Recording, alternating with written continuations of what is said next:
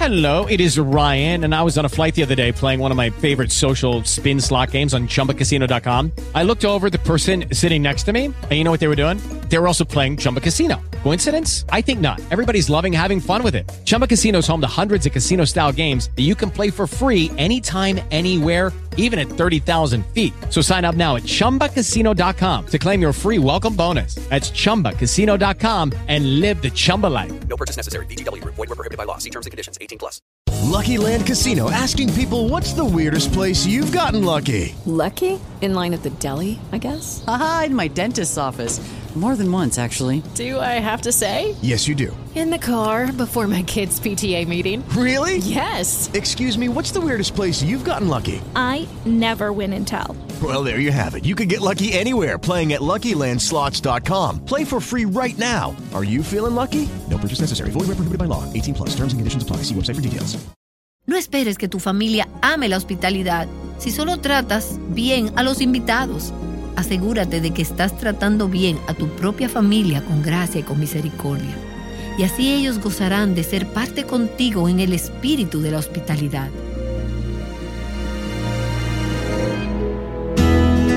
Estás escuchando Aviva Nuestros Corazones con Nancy de Moss Wolgamoth en la voz de Patricia de Saladín.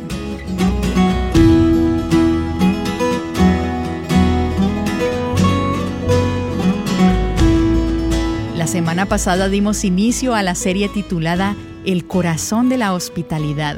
Ya hemos visto qué es la hospitalidad y hemos visto algunos de sus obstáculos y cómo enfrentarlos y también maneras prácticas en las que podemos ser hospitalarias.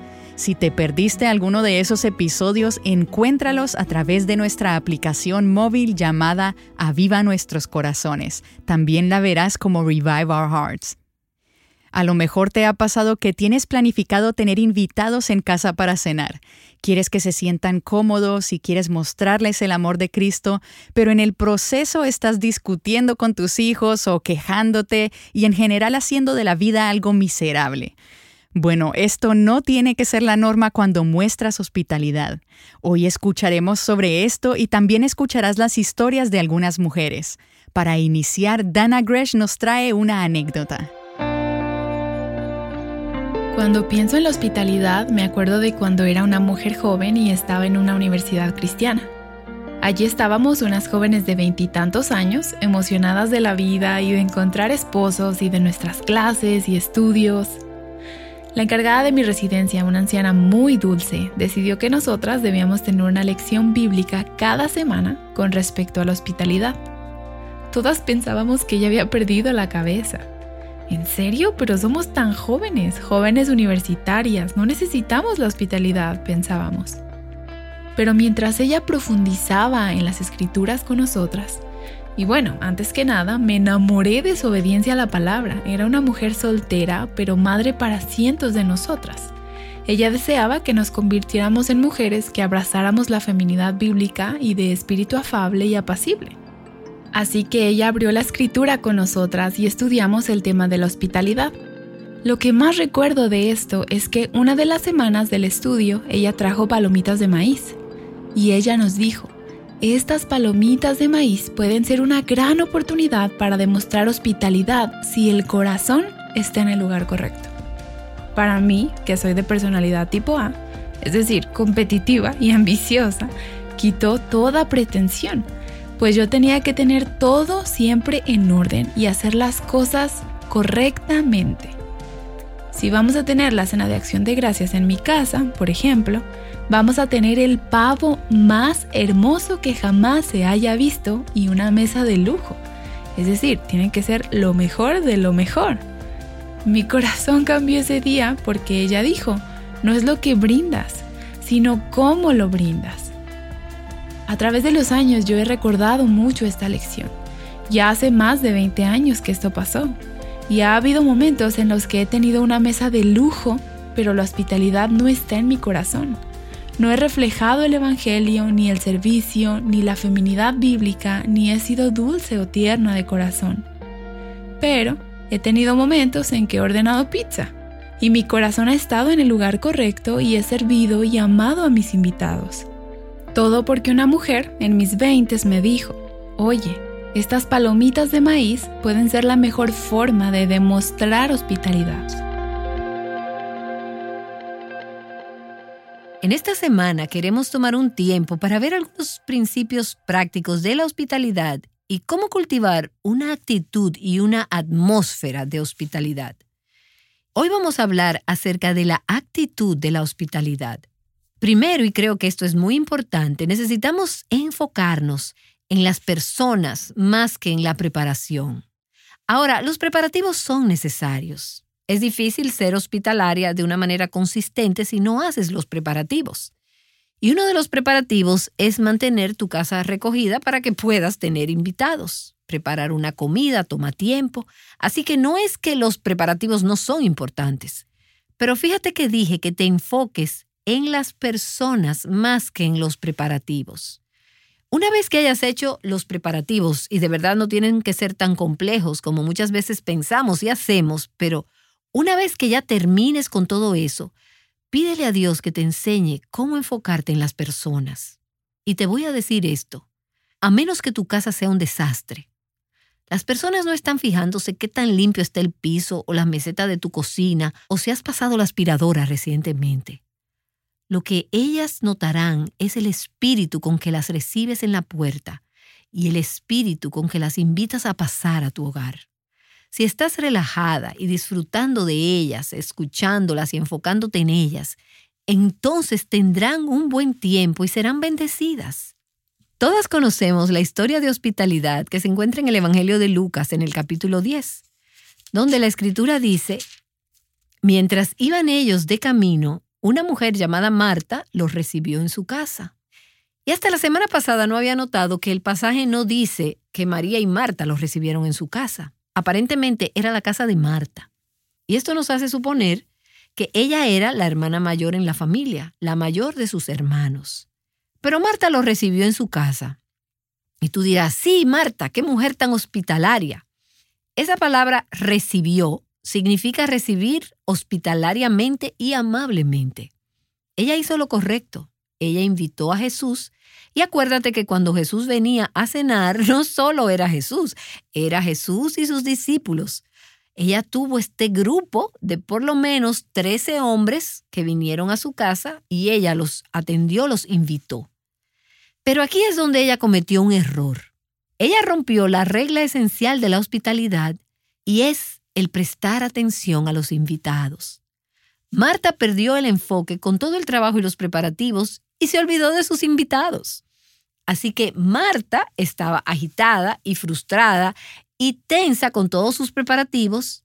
¿Y cuál es la persona en esta historia que realmente mostró verdadera hospitalidad? Fue María. ¿Qué estaba haciendo ella? Ella estaba prestando atención a los invitados. Ella estaba enfocada en ellos. Y lo que Jesús le dijo a Marta fue, en efecto, mira, toda esta preparación es opcional. Lo único que es necesario es enfocarte en tus invitados.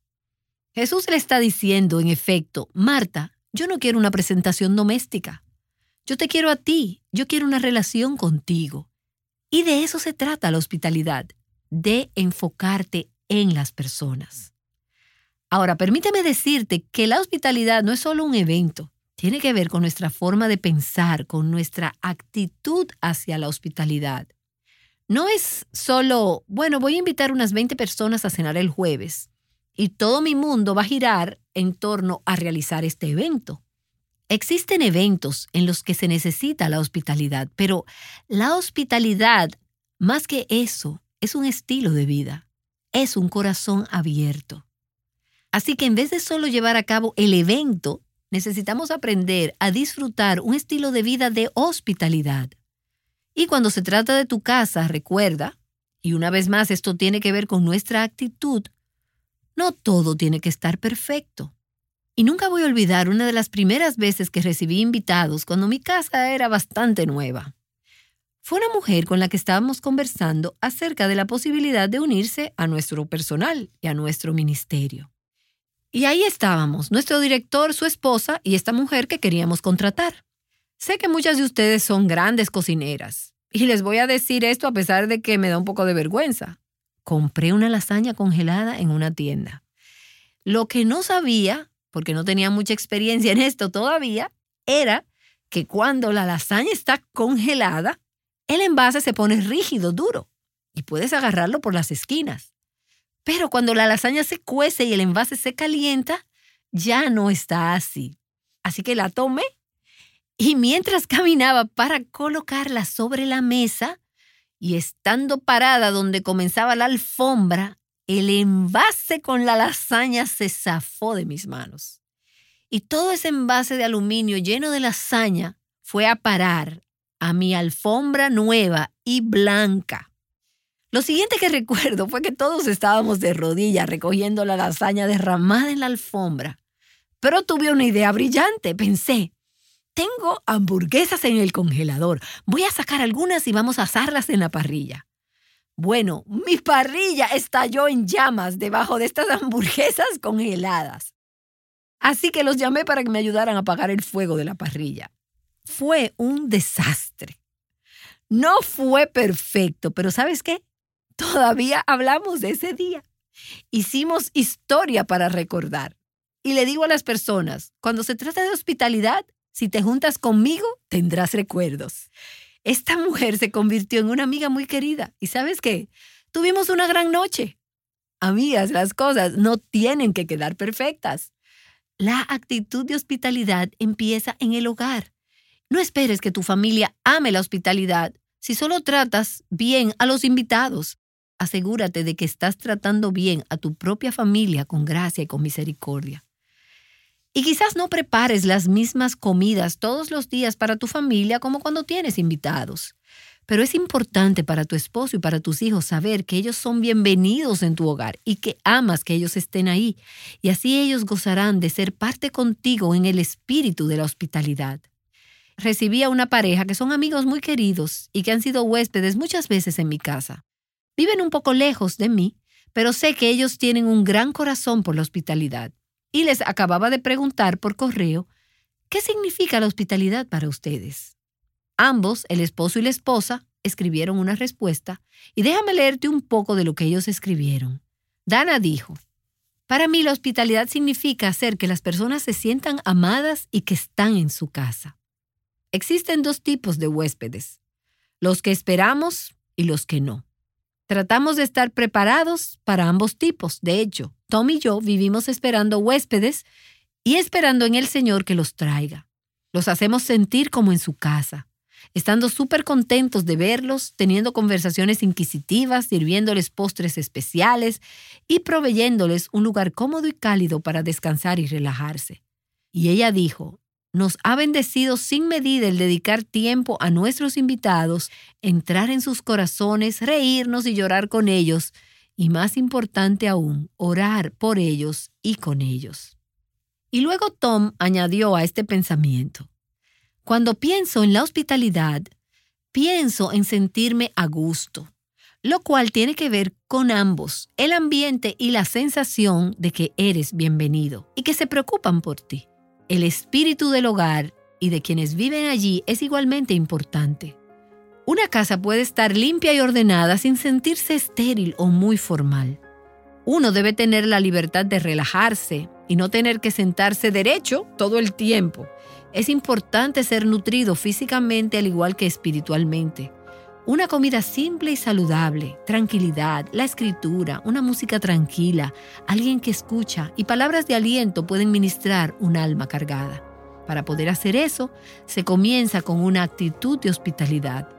Estoy feliz de verte. Me da gusto que hayas venido a visitarme. Y estoy aquí para amarte y servirte y animarte como pueda.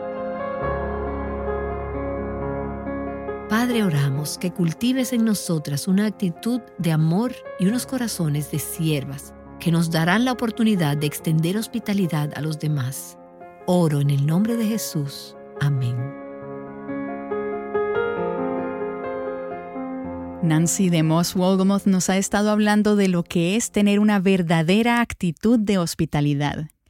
Creo que la mayoría de nosotras al escuchar la historia de Marta y María nos identificamos con Marta. Y esto puede ser porque nos esforzamos y trabajamos para atender invitados especiales o a lo mejor porque nos enfocamos más en las tareas que en las personas. pero hemos visto que el corazón de la hospitalidad es el Evangelio. Una mujer que ha vivido el poder de la hospitalidad de forma tangible compartió su experiencia con nosotras. Escucha su historia narrada por Carmen Espaillat. Esta mujer pudo ver el Evangelio por medio de las acciones de una familia que estuvo dispuesta a abrir las puertas de su hogar. Escuchemos su historia. Yo no me crié en un hogar cristiano. Acepté a Cristo en mis primeros años de adultez y fui discipulada. En ese periodo, a pesar de que estaba creciendo en el Señor y en el conocimiento de su palabra y aprendiendo lo que significaba caminar con Él, había muchos aspectos prácticos con respecto al hogar, la familia o lo que era ser una mujer que la cultura en la que fui criada no me enseñó. Esto empezó a cambiar cuando una familia de su iglesia local le abrió su hogar y sus vidas a esta joven mujer. Ellos no estaban buscando a alguien a quien invitar a su casa. Era una familia muy unida. Pero por alguna razón, esta familia sintió la inquietud de que debían abrir un lugar en sus vidas para mí. Esta relación le ayudó a aclarar lo que es la hospitalidad bíblica. Pienso que muchas veces consideramos esto en el sentido de que vamos a permitir que alguien entre en nuestro espacio o nuestro hogar temporalmente, pero la manera en que lo hacemos es crucial. Para mí, cada vez que iba a cenar a la casa de ellos, ellos se acordaban de las comidas que me gustaban y de las que no. Ellos no ponían cosas en mi sándwich que sabían que no me gustaban. Esto fue importante para mí. Nunca había tenido a alguien en mi vida que prestara atención a este tipo de detalles relacionados a quien yo era. Esto me mostró un mayor valor de quien Dios me creó para ser, en comparación con lo que había visto en el pasado. Al pasar tiempo con esta familia, esta mujer pudo observar ejemplos bíblicos y prácticos de cómo los miembros de una familia trabajan juntos. Pude observar cómo modelaban sus respectivos roles bíblicamente en su hogar también aprendí de forma práctica cómo ellos hacían de su hogar un lugar encantador, algo que no había experimentado anteriormente. Una de las cosas básicas era arreglar la mesa. Esta familia tenía una hija que era muchos años más joven que yo. Era una adolescente en ese entonces. Estuvimos juntas en un viaje misionero y nos sentamos juntas para cenar. Y todo era muy casual porque era un viaje misionero. Pero noté que ella había colocado su servilleta y sus cubiertos en un lugar particular. Ella me vio que le estaba viendo e hizo un comentario con respecto a dónde deberían ir y que yo no sabía dónde colocar la servilleta, el tenedor, el cuchillo y la cuchara. Me di cuenta de eso y ambas nos reímos porque yo no sabía esto siendo una adulta. Luego, meses después, fui a su casa para cenar y Mari me pidió que arreglara la mesa. Cuando me pidió eso me di cuenta de que había una forma correcta para hacerlo y que yo no estaba segura cuál era la forma. A pesar de que mi personalidad es querer hacer las cosas por mi propia cuenta, lucho algunas veces con el orgullo y no quiero pedir ayuda, especialmente para arreglar la mesa cuando ya eres una adulta. Me di cuenta de que el pedir ayuda los iba a honrar, al igual que me darían las herramientas para hacer de mi hogar un mejor lugar. Así que le pregunté a Mari cómo arreglar la mesa, y ella me enseñó y me mostró dónde iban los cuchillos, los tenedores, las servilletas y todo lo demás. Ciertamente no hay nada bíblico con respecto a arreglar la mesa, y una mesa puede ser arreglada de diferentes maneras. Y estoy segura de que muchas familias arreglan sus mesas de diferentes maneras, pero fue la atención a los detalles, el orden, el crear un espacio y un ambiente que es propicio para una familia que comparte junta, come junta y honra al Señor junta. Lo más importante para mí fue una mujer mayor que reconoció que yo era como un pez fuera del agua y que iba a estar en muchas situaciones donde habrían expectativas sociales de mi parte en la que quizás no estaba preparada. Ella no estaba sentada haciendo un estudio bíblico conmigo. Ella estaba caminando a mi lado y diciendo, yo me preocupo por ti. Y aquí hay algunas herramientas que te puedo dar para que puedas sentirte más cómoda en estas cosas, para que Cristo brille más en otras cosas. Tuve una relación con esta familia piadosa por varios meses, pero en menos de un año llegó la Navidad y yo estaba en su hogar y estábamos decorando para Navidad y llegó el momento de colocar las medias navideñas. Me sentí un poco incómoda porque era la primera vez que estaba alrededor de ellos en medio de su tradición familiar. No quería asumir ni hacer nada inapropiado o rudo. Recuerdo que estuve medio retraída. Luego uno de ellos abrió una caja y me sorprendieron al sacar una media con mi nombre para colocar en la chimenea también. Recuerdo tratar de no demostrar gran emoción, solo estar lo suficientemente emocionada y agradecida con ellos y colocar la media en la chimenea. Después fui tan tocada por el Señor, estaba muy agradecida. Sabía que esto era un reflejo de la redención y restauración que tenemos en el Evangelio, algo que no sabía que era posible de esta manera. A la edad de 25 o 26 años, estaba en medio de esta familia que en todas las áreas posibles se identificaron conmigo, me aceptaron y lo hicieron público. Fue un reflejo de la gracia de Dios, dándome un regalo que nunca habría pensado que era posible recibir. He aprendido lo que es una familia piadosa y lo que es un matrimonio piadoso, y ha transformado por completo mi entendimiento de quién es Dios todo lo concerniente a mi caminar con el Señor fue verdaderamente moldeado y formado porque hubo una familia piadosa que abrió su corazón y su hogar y estuvo dispuesta a hacer sacrificios para aceptar a otra persona en sus vidas. Pienso que a veces todas nos sentimos cargadas por las responsabilidades y por las personas. Y a veces puedes ver en tu iglesia o en tu comunidad o quizás en las amistades de tus hijos y ves a alguien y tu espíritu se inquieta con que allí hay una necesidad que puedes satisfacer.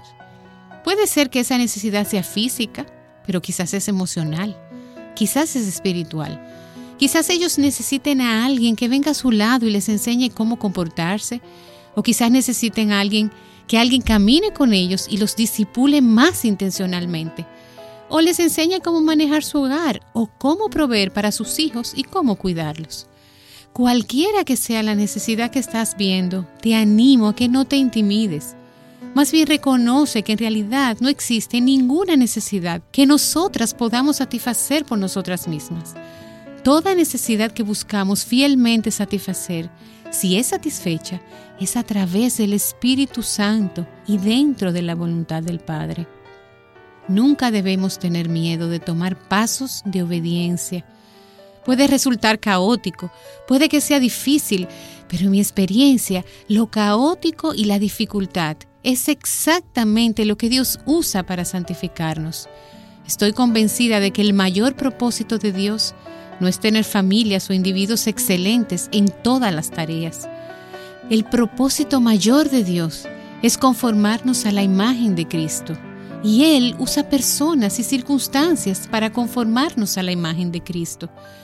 Si existe alguien en tu vida que crezca al caminar a su lado y ministrarla y animarla, haciéndole las preguntas difíciles, va a ser movida a acercarse y a ser transformada a la imagen de Cristo, sospecho que Dios también usará esto para conformarte a ti más a la imagen de Cristo.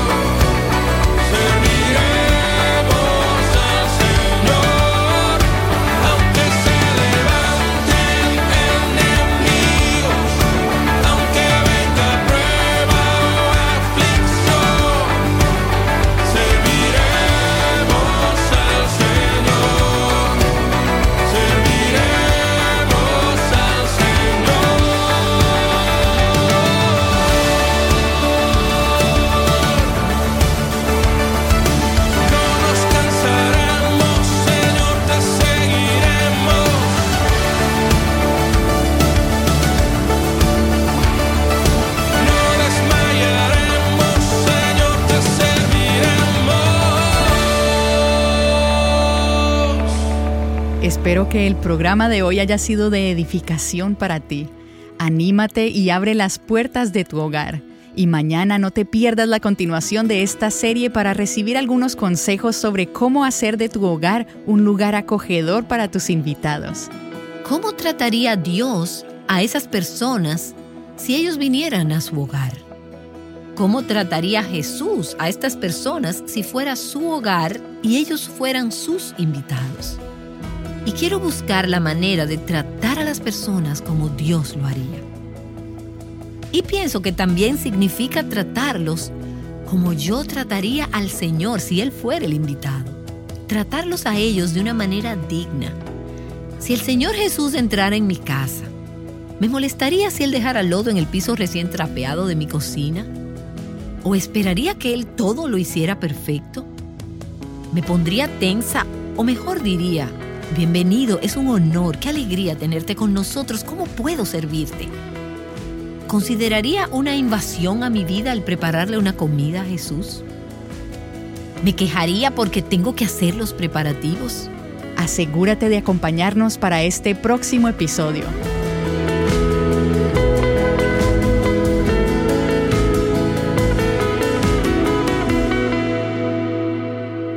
Llamándote a reflejar la hermosura del Evangelio al mundo que te rodea, Aviva Nuestros Corazones es un ministerio de alcance de Revive Our Hearts. ¿No te encantaría tener 100 dólares extra en tu bolsillo? Haz que un experto bilingüe de TurboTax declare tus impuestos para el 31 de marzo y obtén 100 dólares de vuelta al instante. Porque no importa cuáles hayan sido tus logros del año pasado, TurboTax hace que cuenten. Obtén 100 dólares de vuelta y tus impuestos con 100% de precisión. Solo con Intuit TurboTax. Debes declarar para el 31 de marzo. Crédito solo aplicable al costo de la presentación federal con TurboTax Full Service. Oferta sujeta a cambios o cancelación en cualquier momento.